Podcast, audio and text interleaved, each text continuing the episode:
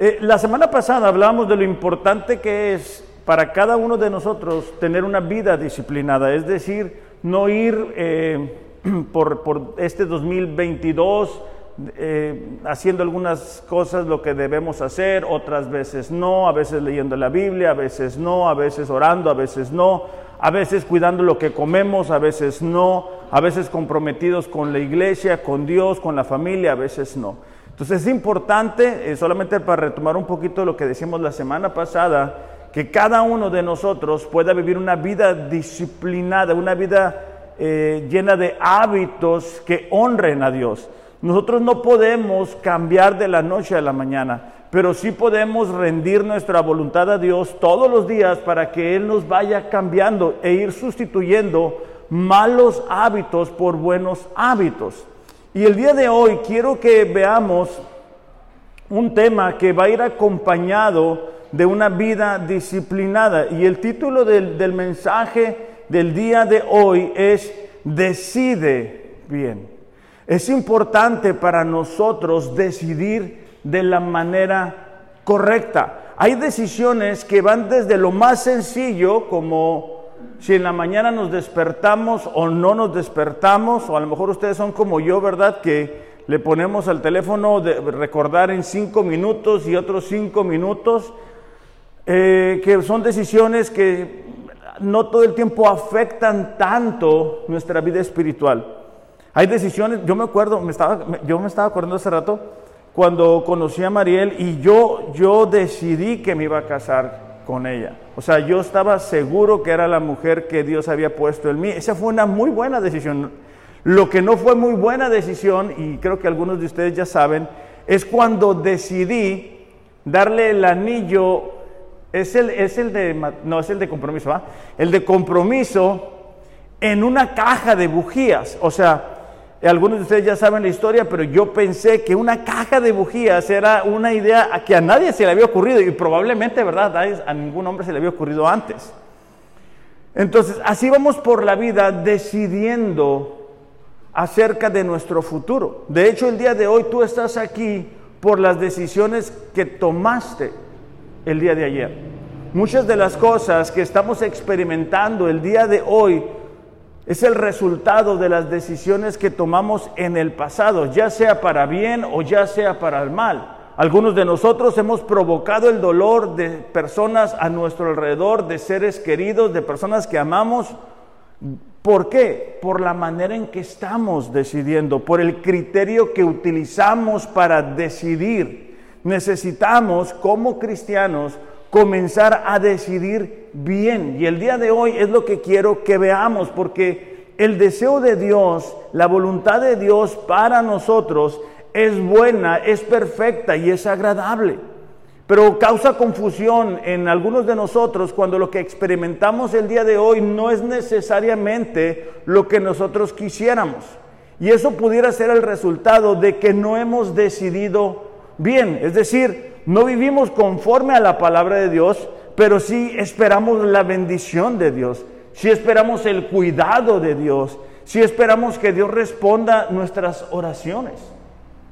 Deuteronomio capítulo 30, versículo 19 y 20, dice así, Deuteronomio capítulo 30, versículo 19 y 20, al cielo y a la tierra pongo hoy como testigos contra ustedes Dios estaba hablando a su pueblo Israel.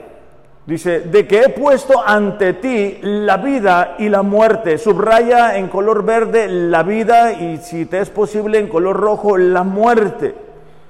Dios estaba diciendo a su pueblo, e, está en ti Israel el decidir bien. Está en ti pueblo elegir entre la vida, la vida abundante o elegir la muerte. Dice, la bendición y la maldición. Una vez más, si tienen manera, subrayen de verde bendición y de rojo la maldición. Escoge pues, dice, la vida para que vivas tú y tu descendencia. Es importante este principio que está aquí porque nos habla que la manera en que tú y yo decidimos no únicamente va a afectarnos a nosotros en el presente, sino que tiene el potencial de afectar a la generación que sigue. Versículo 20 dice, amando al Señor tu Dios, escuchando su voz, fíjate la siguiente palabra, es muy, muy interesante, dice, allegándote a Él. Esa expresión tiene el significado de cada día estar más pegados con Dios, más cercanos a Él, tener una intimidad más profunda con Él. Cada vez que tú y yo decidimos, decidimos bien, lo que estamos produciendo es que nos estamos acercando a Dios. Cada vez que tú y yo decidimos en contra de la palabra de Dios, lo que estamos haciendo es alejarnos de Él. Y poco a poco, ¿verdad? Ya sean con decisiones conforme a la palabra, vamos acercando, vamos desarrollando nuestra relación con Dios, como también poco a poco, cada vez que decidimos, ah, no voy a hacer esto que yo sé que Dios me ha pedido hacer, nos vamos alejando de Él. Dice, por eso, perdón, porque eso es tu vida y largura de tus días, ¿qué? El decidir bien para que habites en la tierra que el Señor juró dar a tus padres, Abraham, Isaac y Jacob. Básicamente el pueblo de Israel está en el momento en el cual Dios le va a entregar la, tierra prometida.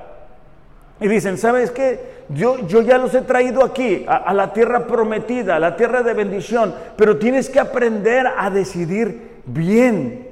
Hay muchos cristianos que no deciden bien, que no deciden conforme a la palabra de Dios, que deciden conforme a sus emociones, que deciden conforme a su voluntad, que deciden como siempre han decidido, que deciden como personas que no conocen a Dios, que no tienen temor de Dios, que Dios no es una prioridad en sus vidas.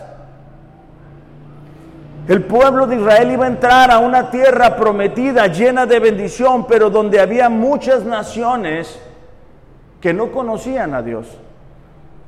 Entonces Dios consciente de eso les dice, hey, cuando llegues a esa tierra va a haber muchas ideas de cómo se debe de vivir. Va a haber muchas ideas de cómo se debe adorar. Pero tú no debes de absorber ninguna de esas formas. Entonces, es importante para nosotros que somos cristianos aprender a vivir conforme a la palabra de Dios. ¿Por qué? Porque si no, estaremos cosechando las consecuencias de esas decisiones. En la nueva traducción viviente, el mismo pasaje dice, hoy te he dado a elegir entre la vida y la muerte entre bendiciones y maldiciones. Ahora pongo el cielo y a la tierra como testigos, fíjate la siguiente parte, de la decisión que tomes. Hay personas que creen que están viviendo lo que están viviendo por las circunstancias, por los amigos, por el gobierno, por el vecino, por el papá, por el tío, por el abuelo, y no, no se hacen responsables de las decisiones que han tomado. Pensamos, bueno, eh, aquella persona tiene muy buena suerte. Aquella persona le va bien porque sí, su papá tiene dinero, entonces lo ayuda, pero no, para mí es muy difícil, para mí es muy diferente. La siguiente expresión implica dolor, esperanza. Dice, ay, dice, si eligieras la vida para que tú y tus descendientes puedan vivir bien. Puedes elegir esa opción de vivir bien. ¿Cómo? Al amar, obedecer y comprometerte firmemente con el Señor tu Dios. Esa, dice, esa es la clave para tu vida. A lo mejor al comenzar este año, algunos de nosotros estamos buscando cuál es la clave para para vivir un cristianismo en victoria, para vivir un cristianismo bendecido, respaldado por Dios. Bueno, pues es decidir conforme a la palabra de Dios. Esa es la clave, dice. Y si amas y obedeces al Señor, vivirás por muchos años en la tierra que el Señor juró dar a tus antepasados. Entonces, como te digo, todos los días tomamos muchas decisiones. Algo que a veces complica el elegir bien o el decidir bien es, es la presión. Tenemos poco tiempo para decidir acerca de algo. Entonces la emoción del momento es más determinante que lo que sabemos que debemos hacer. Ay, tengo que decidir rápido y, y, como no he leído la Biblia, como no he orado, bueno, pues yo siento que es por aquí y por ahí le damos. Mis emociones me llevan a hacer esto y por ahí le damos. Pero sabemos en lo profundo de nuestro ser que eso que estamos haciendo no es correcto. Esaú es un buen ejemplo de eso. Esaú decide vender la primogenitura. ¿Por qué? Por un plato de lentejas. La mayoría de nosotros sabemos esa historia. ¿verdad? Llegó con hambre, como león buscando a quien devorar, y bueno, dijo, la primogenitura no me sirve de nada. Para mí lo más importante es satisfacer el hambre que siento ahorita. Y con frecuencia nosotros sacrificamos la bendición de Dios por el hambre que tenemos de algo, por el deseo carnal de alcanzar algo, por hacer nuestra voluntad. No es que no sabemos lo que debemos hacer, es que se siente a veces mejor el no obedecer a Dios, pero es algo momentáneo, es algo pasajero, es algo que nos satisface únicamente por algún tiempo. Entonces, Esaú es un buen ejemplo de esto. Se recordarán la historia de los hermanos de José que venden a José, a, a, su hermano. ¿Verdad? ¿Por qué? Porque le tenían coraje, le tenían envidia, las emociones estaban gobernando a estas personas. Pero imagínate, imagínate una cena navideña con los hermanos de José. Imagínate a los hijos de estos hermanos de José preguntando por el tío José, ¿dónde está José? Y ellos que tuvieran que decir, bueno, pues la verdad es que nosotros decidimos venderlo, venderlo como un esclavo. Y doy este ejemplo porque muchas veces no tomamos en cuenta que las decisiones que estamos tomando el día de hoy le van a dar forma a nuestra historia. O sea, ¿qué le vas a decir a tus hijos el día de mañana? Cuando te pregunten acerca de ciertas decisiones que tú has tomado. ¿Qué le vas a decir a tus hijos cuando te pregunten acerca de tu fe en Dios? Si no te ven, leer la Biblia. Si no te ven, orar. Si no te ven, comprometido. A mí ya me pasó bueno, no, no, no que no me hubieran comprometido. Eh, mi, mi, hija mía me dijo, eh, papá, este, te quiero preguntar algo. ¿Qué pasó? ¿Por, ¿Por qué estuviste en prisión? O sea, ¿por qué? Y bueno, yo le expliqué por qué estuve en prisión. ¿Y cuánto tiempo? ¿Y si aprendiste? Entonces, de alguna manera, las buenas como las malas decisiones le van dando forma a nuestra historia de vida. El legado que le podemos dejar a la siguiente generación es que ellos nos vean decidiendo bien. A lo mejor no es lo más popular, a lo mejor no es lo más agradable, pero siempre va a ser la manera correcta de vivir. Otro ejemplo de decidir, de decidir por una emoción o de manera equivocada es cuando Sara, la esposa de Abraham, después de haber esperado, ¿verdad?, al hijo prometido y no llega, tiene una gran idea esta mujer. Y su idea es que se acueste Abraham con su esclava. Entonces ella de alguna forma le quiere ayudar a Dios. Y las consecuencias continúan al día de hoy porque son los ismaelitas, los eh, enemigos del pueblo de Israel. Y es que algo que complica el decidir bien es que cuando no decidimos bien, o sea, decidimos basado en una emoción, decidimos basado en, en un deseo carnal y no nos pasa nada, como que agarramos confianza. Entonces ya después se nos hace más fácil decidir de acuerdo a nuestro criterio, a nuestro pensamiento. Y, me gusta mucho cuando escucho, bueno, no es que me guste, pero me llama la atención cuando personas me dicen, pastor, es que yo creo que esto, es que yo pienso que aquello. Pero eso es importante, claro, pero tiene que estar siendo sometido a lo que Dios dice. Un buen ejemplo de decidir bien es la historia de Moisés.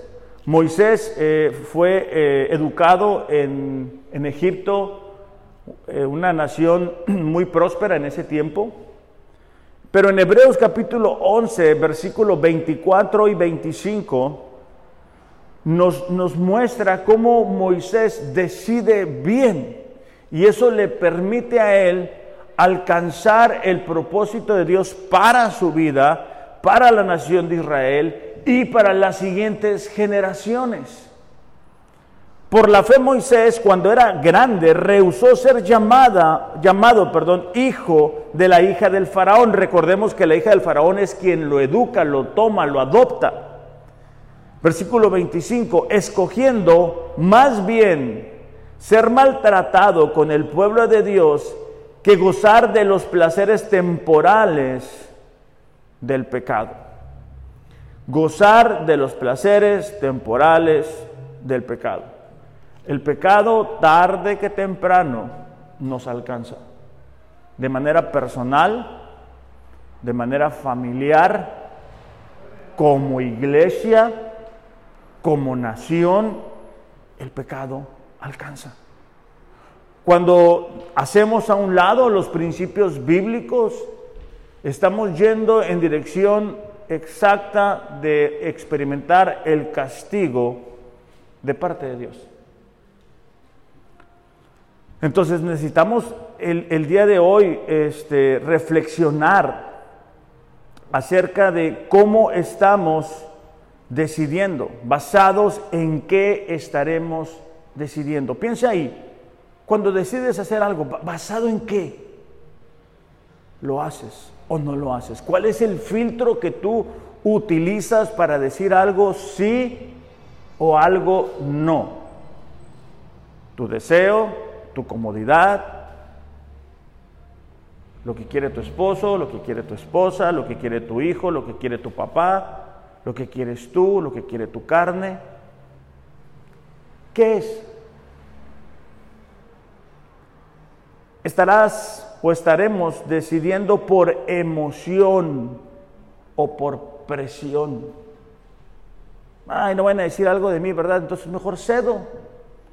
Sé que lo que vamos a hacer no honra a Dios, no agrada a Dios, pero, pero yo no quiero que digan algo de mí, entonces pues voy a decidir lo que ellos quieran. ¿Qué te lleva a decir sí o no a una propuesta? A lo mejor alguien te ofrece un negocio, ¿verdad? ¿Qué, es lo que a ti te lleva a decir, sabes que esto lo voy a hacer o esto no lo voy a hacer? Al momento de decidir qué es lo más importante para nosotros. Las decisiones que estamos tomando hoy nos llevarán a donde queremos estar mañana. O sea, lo que tú estás decidiendo hoy te va a llevar a donde tú quieres estar mañana. A lo mejor tú dices, no, yo quiero, yo quiero tener un buen matrimonio. Yo quiero eh, poder experimentar la bendición de Dios. Tener conversaciones importantes con mi esposa. Mi esposa es mi mejor amiga, es, es la compañera que Dios me dio. Pero no estás decidiendo conforme a ese deseo que tú tienes. ¿Por qué? Porque no tienes tiempo para ella, porque no le tratas bien, porque no la cuidas, porque no la proteges, porque no estás a lo mejor al pendiente de sus necesidades. A lo mejor a las esposas, ¿verdad? Tú eres la ayuda idónea. Entonces, no, a lo mejor, ¿verdad? No todo el tiempo ha sido la ayuda para tu esposo, sino a lo mejor estás enojada con él, con resentimiento, con problemas, y entonces, como, como digo yo, ¿verdad? Se nos hace bolas el engrudo y, y lejos de estar experimentando de la bendición de Dios, estamos experimentando de ver quién puede más o quién es más débil, ¿verdad? ¿Quién, quién, quién va a poder más en esta relación? Pero ese tipo de decisiones afectan no únicamente nuestro presente, sino nuestro futuro. No únicamente afectan a nosotros como esposos, sino a nuestros hijos que van a imitar el ejemplo que les damos. No únicamente a nuestros hijos, sino a nuestros vecinos, que ven cómo nos llevamos, ¿verdad? A lo mejor nos llevamos súper bien, o a lo mejor como gatos y... ¿Cómo es? ¿Gatos y perros? ¿No va? Bueno, perros y gatos. Bueno, no es lo mismo, pero es igual. Entonces, mira, ahí está la ayuda idónea, ¿va? trabajando en, en función del beneficio. Entonces, ¿cómo estaremos decidiendo? Porque aunque te doy algunos ejemplos, eh, está el ejemplo de Saúl, ¿verdad? Que decidió no esperar en Dios y él hace el sacrificio para Dios y pierde el reinado, deja de ser rey de Israel. Y muchas veces nosotros estamos perdiendo de las bendiciones, de los planes, de los propósitos que tiene Dios para nosotros por decidir conforme a lo que nosotros quisiéramos hacer. ¿Cómo le podemos hacer para decidir bien? Bueno, vamos a ver cinco formas en las cuales nosotros podemos decidir bien. Y cada una de estas formas eh, va a llevarnos a tener convicciones. Una convicción es la seguridad que tiene una persona de la verdad o certeza de lo que piensa. Una convicción es la seguridad que tiene una persona de la verdad o certeza de lo que piensa. Es decir, es lo que es la información que nosotros tenemos con la cual llevamos a cabo una decisión. ¿Ok? E, e, esta convicción puede ser correcta o puede ser incorrecta.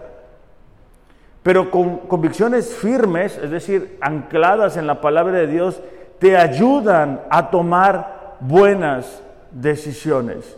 Convicciones firmes, ¿verdad? Yo creo esto, ¿por qué? Ah, porque un vecino me dijo, ah, el compadre que, lleva tres divorcios me lo platicó y yo creo que así lo voy a hacer para tener un buen matrimonio. No, mis convicciones tienen que provenir de la palabra de Dios. Para que cuando yo esté decidiendo conforme a la palabra de Dios, pueda esperar lo que la palabra de Dios promete. No soy eh, el producto de mis circunstancias, más bien soy el producto de mis decisiones. Hay personas que tienen un trasfondo bien difícil, bien complicado, pero aprendieron a vivir una vida disciplinada acompañada de decidir bien y el día de hoy están experimentando bendición de parte de Dios. Ahora vamos a ver este, cinco consejos que podemos utilizar para, para tener esas convicciones firmes, este, para decidir bien. Y, y el primero de ellos es muy lógico, es muy básico, pero que con frecuencia lo pasamos por alto, ¿verdad? Y es la Biblia. Segunda de Timoteo 3:16, toda la escritura es inspirada por Dios, útil para enseñarnos lo que es verdad, para hacernos ver mal lo que está en nuestra vida. Nos corrige cuando estamos equivocados, nos enseña a hacer lo correcto. O sea, más claro ni el agua, ¿verdad? Es la palabra de Dios la que nos permite ver cuando una conducta nuestra está siendo equivocada cuando algo que hacemos no está bien. Cuando Dios necesita corregirnos. Es la palabra de Dios. Oye, ¿tengo que ir a la iglesia o no tengo que ir a la iglesia? Bueno, pues ¿qué dice la palabra de Dios? No dejes de congregarte, así de fácil. ¿Tengo que orar o no tengo que orar? ¿Qué dice la palabra de Dios? Ora en caso de emergencia nada más. No, dice que todos los días. Tengo que ser fiel a Dios eh, con mi economía. Bueno, pues que dice la palabra de Dios. Tengo que vivir en santidad. Bueno, pues que dice la palabra de Dios. Eso está muy fácil. Está fácil, nada más que no nos gusta, ¿verdad? Este, ir a la palabra de Dios. Versículo 17 dice, Dios la usa para preparar y capacitar a su pueblo para que haga toda buena obra, es decir, tomar buenas decisiones. Cuando nosotros leemos la palabra de Dios, la guardamos en nuestro corazón, como consecuencia vamos a tomar buenas decisiones. Cuando una persona decide no hacer eso, está en camino a experimentar la corrección de parte de Dios. ¿Por qué? Porque yo creo, no, yo pienso, no, no, yo siento. E, e, esas excusas delante de Dios no van a servir. ¿Ok? No van a funcionar. El día que le digamos, no, pues lo que pasa que yo pensaba, yo creía que no, no funciona así. Es muy claro lo que la palabra de Dios dice. La siguiente forma en la cual nosotros podemos tomar buenas decisiones o decidir bien es con un sabio consejo. Ay, ay, ay, cómo nos falta esto. Un sabio consejo. Proverbios 11, 14 dice, donde no hay buen consejo, el pueblo cae, es destruido. Pero en la abundancia de buenos consejeros está la victoria. Nosotros necesitamos tener personas en quien confiar. Personas que conozcan la palabra de Dios.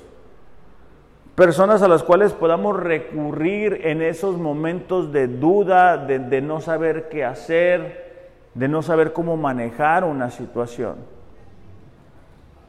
Y que ese, ese sabio consejo sea recibido por un sabio corazón. Porque a, mí me pasa, ¿eh? Que me preguntan, pastor, ¿usted qué haría en, esta situación? No, yo haría esto. Ah, ok, gracias, le voy a por el otro lado. Y, y, no únicamente afecta a esa persona su relación con Dios, sino afecta a la iglesia por querer hacer lo que quiere hacer. Hay un buen ejemplo eh, en el libro de Gálatas, capítulo 2, eh, y es la historia de Pablo. Y me gusta esto porque habla de una parte que es muy importante para nosotros en el momento de decidir bien. Y esto es tener una autoridad espiritual. O sea, no hablo únicamente de que a alguien le digas pastor. Yo me refiero a que le hagas caso al pastor o a la persona de autoridad espiritual. Porque yo tengo muchos casos, muchos ejemplos de personas, ¿verdad? Que, ah, pastor esto, ah, pastor lo otro. Y en el momento que tú dices, ¿sabes que Lo que estás haciendo es equivocado. Ahí fue la última vez que los vi. ¿Por qué? Porque no se quieren someter a una autoridad espiritual. Ellos quieren hacer lo que les da la gana.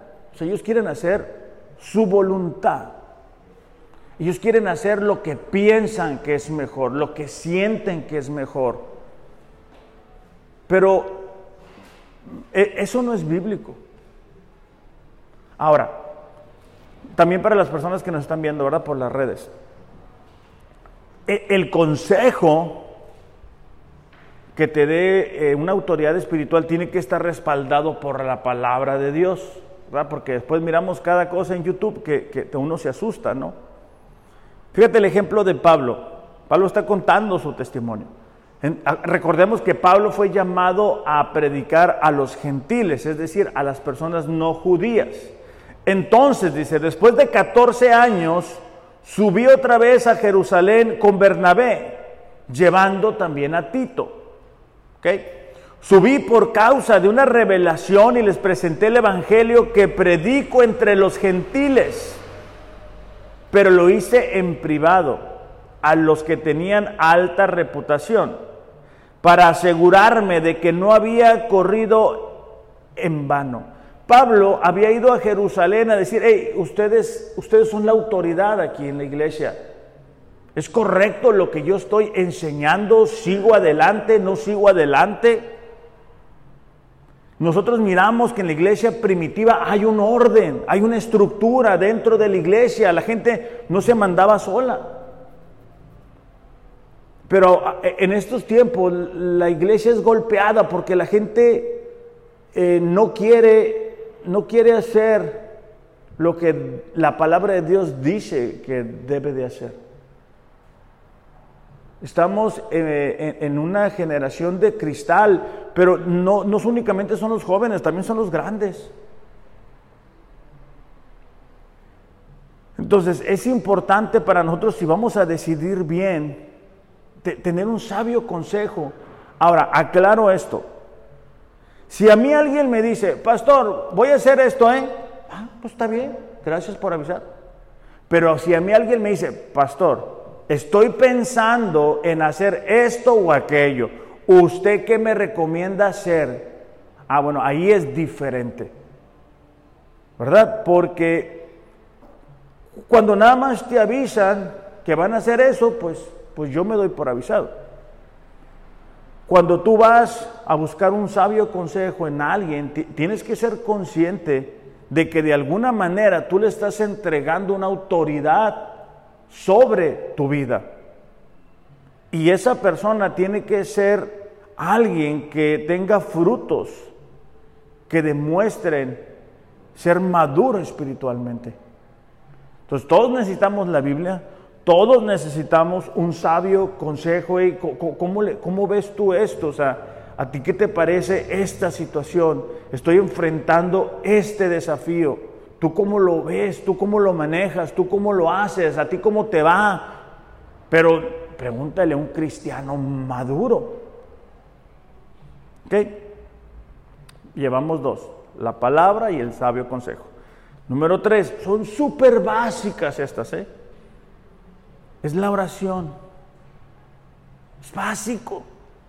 Vas a decidir algo pero tiene que ser llevado a Dios en oración. Filipenses 4:6, no se preocupen por nada, en cambio oren por todo. Díganle a Dios lo que necesitan y denle las gracias por lo que ya ha hecho. Se experimentarán la paz de Dios que supera todo lo que podemos entender. La paz de Dios cuidará su corazón y su mente mientras vivan en Cristo Jesús. Fácil. Yo quiero llevar un buen matrimonio. Yo voy a oración. Y yo le digo, Dios, eh, yo soy un gran esposo. Y, yo nunca me equivoco. Y yo siempre hago las cosas bien. Ah, cambia a mi esposa porque ella es la que siempre está mal. El Espíritu Santo me va a incomodar. O sea, si yo voy humildemente en oración y yo le digo, Señor, mira, yo quiero ser un buen esposo. Probablemente yo no tuve un buen ejemplo.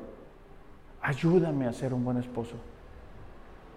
Enséñame a tomar buenas decisiones que no afecten a mi familia.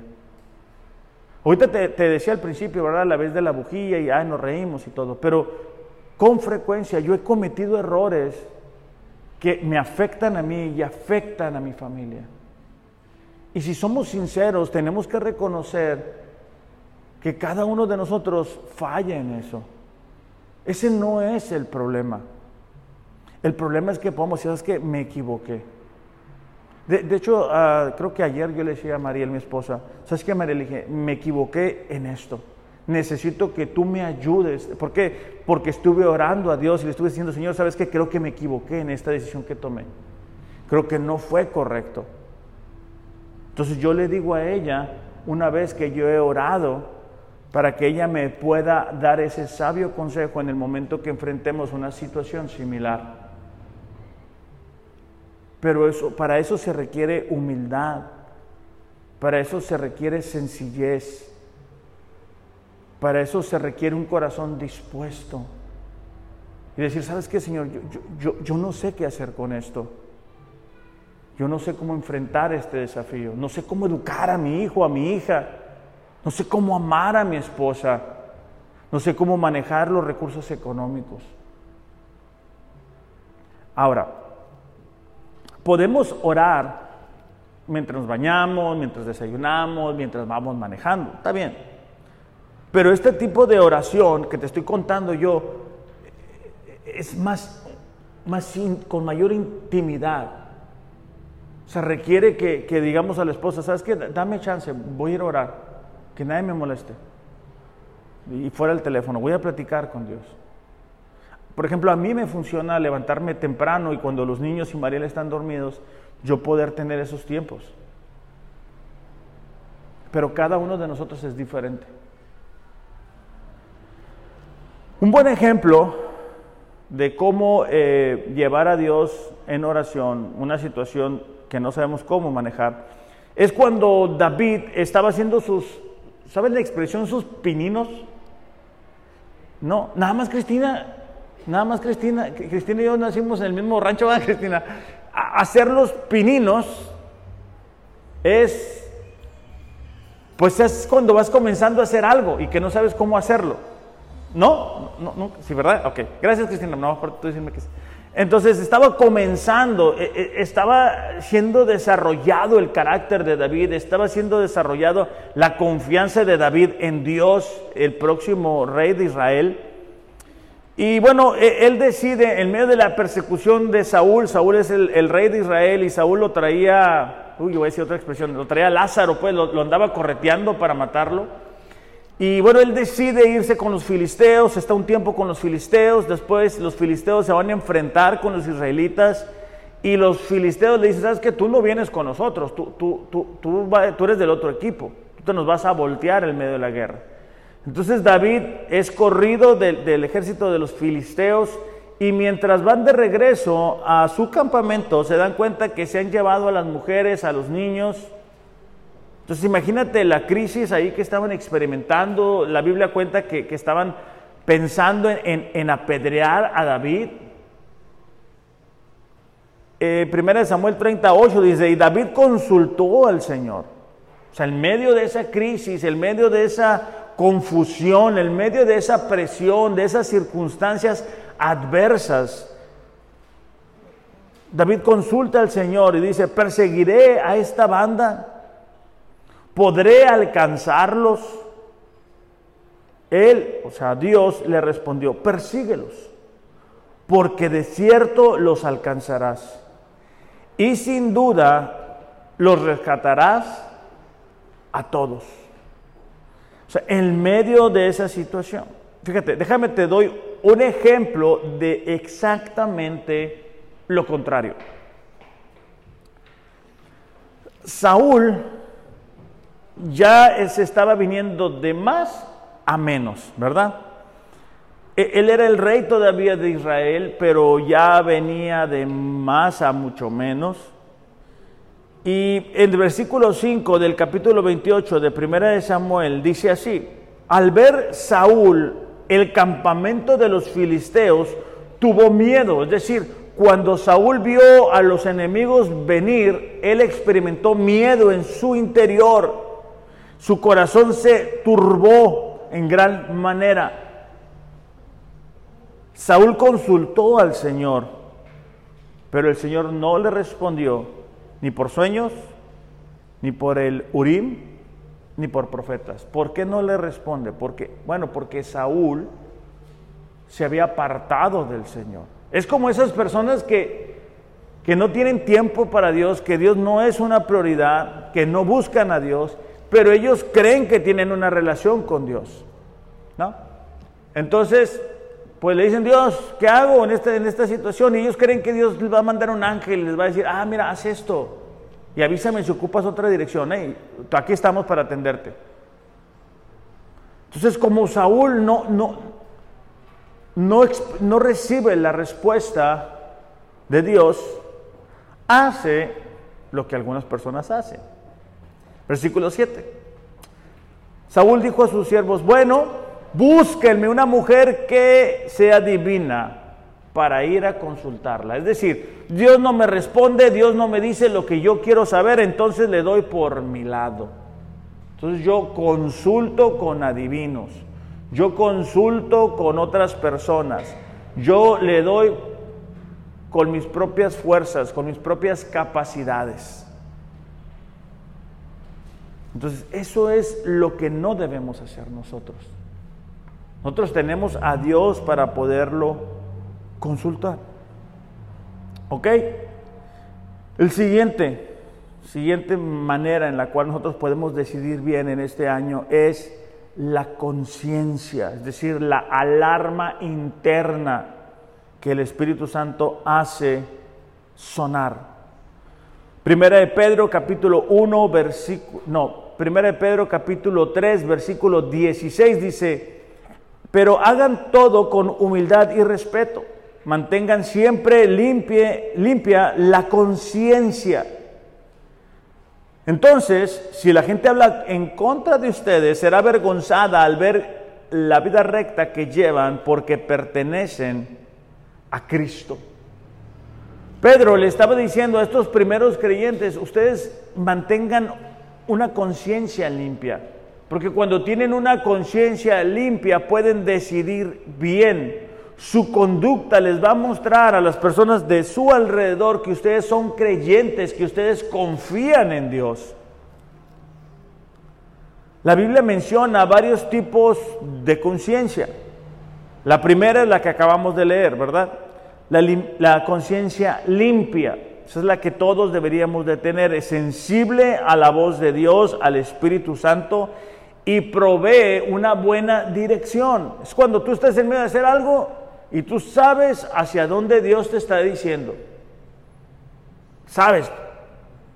¿Por qué? Porque tienes una limpia conciencia.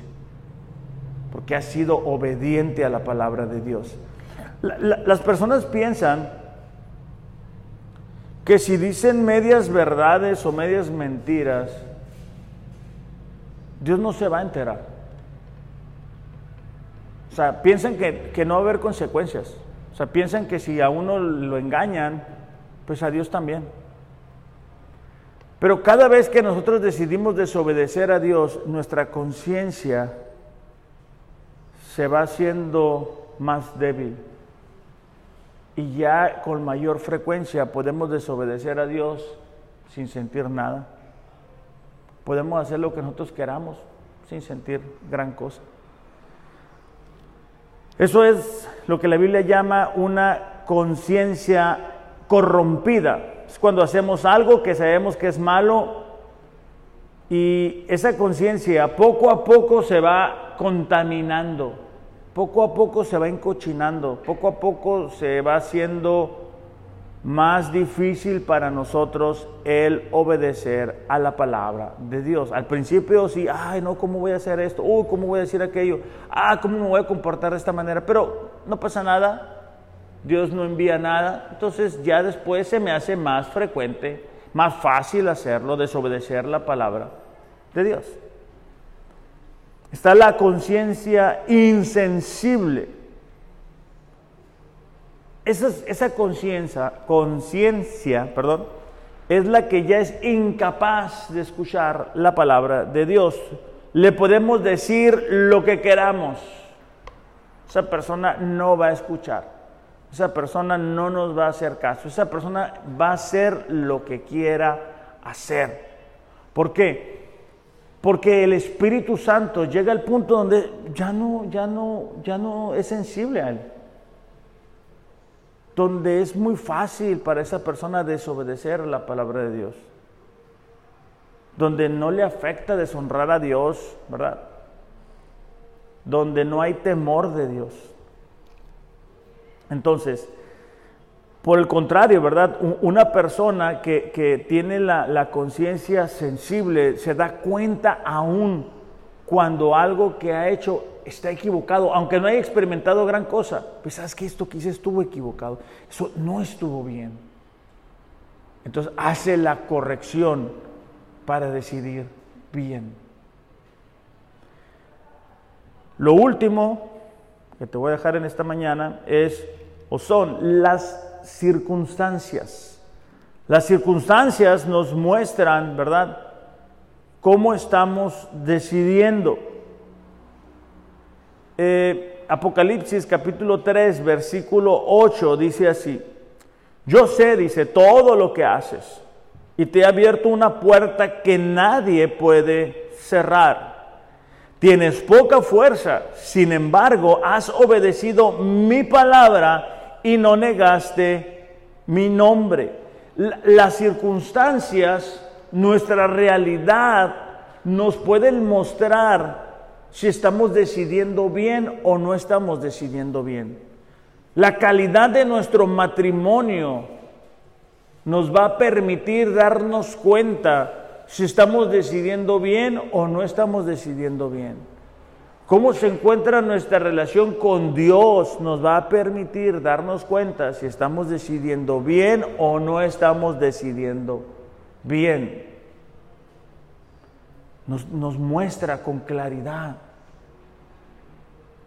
la realidad que tenemos. Somos personas inestables, todo el tiempo nos estamos cambiando de trabajo, todo el tiempo nos estamos cambiando de iglesia, todo el tiempo estamos cambiando de gustos, todo el tiempo... Ah, bueno, es un síntoma de que no estamos decidiendo bien. Somos personas a lo mejor que a veces venimos, a veces no venimos, a veces estamos, a veces son muestras, las circunstancias, la calidad de mi compromiso con Dios. Recordemos esto, cada decisión que tú y yo tomamos, va a traer tarde que temprano un resultado. Tarde que temprano. Y ese resultado va a traer una historia que tú vas a tener que contar. O sea, cada decisión se va sumando, se va sumando, se va sumando. E, el otro día este, nos, nos creo que fue Mía la que nos preguntó, Oye, ¿por, qué este, esta persona y esta persona no están juntos? E, ellos se casaron en algún tiempo, tuvieron hijos en algún momento, pero ahorita ya no están juntos. ¿Por, ¿Por, qué no están juntos? Bueno, por las decisiones que se van tomando. Así cada uno de nosotros el día de mañana vamos a tener una historia que contar. Vamos a tener que decir, ah, mira, eh, yo iba haciendo esto y en este momento yo decidí hacer esto y eso ¡fum! me descarriló. O sabes que esto, esta decisión que yo tomé me encarriló en el camino correcto, hacia, hacia donde yo quería ir. Entonces, este año, iglesia, necesitamos tener eh, presente que necesitamos vivir una vida disciplinada, una vida llena de hábitos que honren a Dios, que Dios sea una prioridad.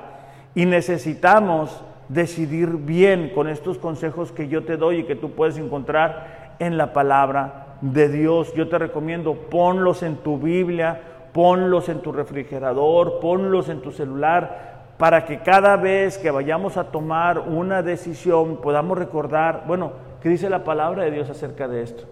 ¿Sabes que Creo que necesito un consejo en medio de esta decisión que voy a tomar, no que ya tomé, no que ya decidí qué hacer y bueno, nada más le voy a hablar al pastor para que me diga que está bien. No, antes de llevarlo en oración. O sea, y ver las circunstancias. No, no, no, las circunstancias no se, no se acomodan, pero nosotros seguimos, ¿verdad? Queriéndole dar por ahí. Y, eso es parte de lo que Dios nos lleva o, permite que nos suceda para darnos cuenta de que probablemente no estamos decidiendo bien. ¿Ok? Entonces vamos a, vamos a terminar este tiempo solamente con una oración para pedirle a Dios que nos ayude a aplicar lo que hemos eh, estudiado el día de hoy. Dios, te damos gracias en esta mañana por la oportunidad que tú nos das el día de hoy. Señor, pedimos que tu Espíritu Santo nos ayude a tomar buenas decisiones, a decidir bien, Señor. Que cada vez que tengamos una decisión que tomar, podamos recurrir a tu palabra, podamos buscar un sabio consejo, podamos llevarlo en oración, podamos, Señor, ver las circunstancias que, nos dicen y, y sobre todo que podamos mantener una conciencia limpia, sensible a tu Espíritu Santo. Y que de esa forma, Señor, podamos nosotros ser guiados por ti. Sabemos que en nuestra capacidad, en nuestra realidad, somos incapaces, Señor, de vivir conforme a tu palabra. Pero tu Espíritu Santo es el único que nos puede ayudar a tomar buenas decisiones. Así que te pedimos que seamos sensibles a la voz de tu Espíritu Santo y que seamos hacedores de tu palabra, Señor. En el nombre de Jesús te lo pedimos. Amén. Iglesia, que tengan un excelente, excelente domingo. Les recomiendo anoten estos eh, eh, consejos, principios, para que ustedes lo puedan llevar a práctica y podamos de esa manera experimentar la bendición de Dios y que podamos decidir bien. Que tengan excelente domingo. Los amo, pero Dios los ama más.